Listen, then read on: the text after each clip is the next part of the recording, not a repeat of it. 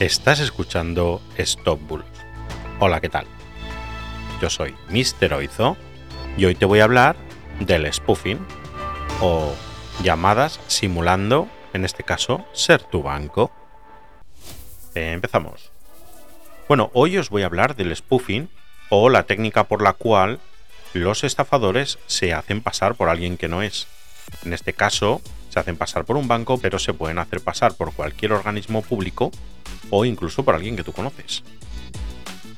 Me han llegado ya varias denuncias de usuarios que han intentado ser estafados a nivel particular e incluso a nivel de empresa con esta técnica. Concretamente el fraude consiste en llamarte por teléfono, haciéndose pasar, por lo que os he dicho, por vuestro banco de confianza, y el caso es que para que todo parezca más real, el teléfono que se muestra cuando te llaman es el de tu oficina, o incluso el de la oficina central de tu banco. Te intentarán engañar para que les des tus datos bancarios relativos a la banca electrónica, por supuesto, y poder robarte. A ver, te recuerdo que ningún banco, y cuando digo ninguno es ninguno, y esto ya ha sido publicado por todos los bancos, nunca te pedirán tus datos personales por teléfono, ni por mail, ni por SMS, con lo cual si recibes una llamada de este tipo, puedes colgar directamente. Son los estafadores que quieren robarte. Esto en el ámbito personal.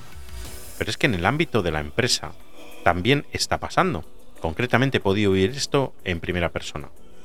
Un buen día el director financiero de mi empresa vio que le llamaban de la sede central en Alemania y cuando cogió la llamada, un supuesto alto ejecutivo de la compañía le solicitó una transferencia urgente para cerrar una operación muy muy importante.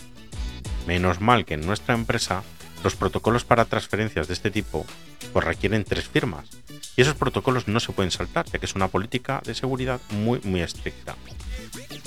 El caso es que cuando el director financiero le empezó a hacer preguntas comprometedoras, la llamada se cortó de repente y ya nunca más volvió a llamar. Bueno, el caso es que hay que tener mucho cuidado con esas llamadas que parecen provenir de sitios confiables y que finalmente pueden ser un fraude. Así que no hay que fiarse de ninguna de estas llamadas y por supuesto no dar ningún dato personal por teléfono. Y nada, esto ha sido todo por hoy. Muchas gracias por estar ahí, por seguirme y que tengas un fantástico día. Hasta mañana. Chao, chao.